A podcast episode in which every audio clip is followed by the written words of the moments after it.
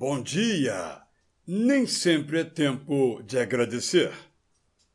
Como agradecer depois de uma tragédia? Como dar graças durante o luto?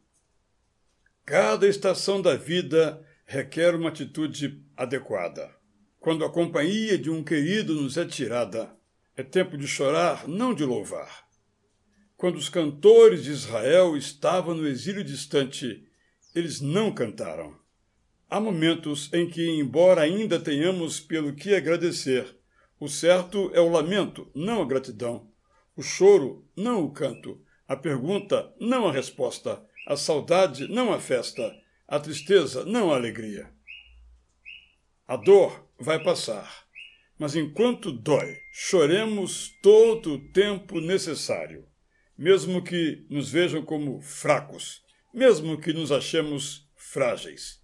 Somos apenas humanos e estamos imitando a Jesus, que chorou quando a morte o separou de um amigo.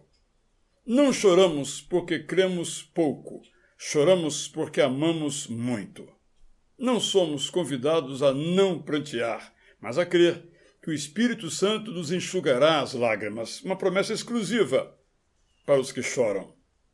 Não somos menos amados pelo Pai Eterno quando ele não intervém para evitar que o nosso querido parta antes de nós. Não somos menos crentes quando não ouvimos resposta às angustiadas perguntas que fazemos ao Deus Eterno.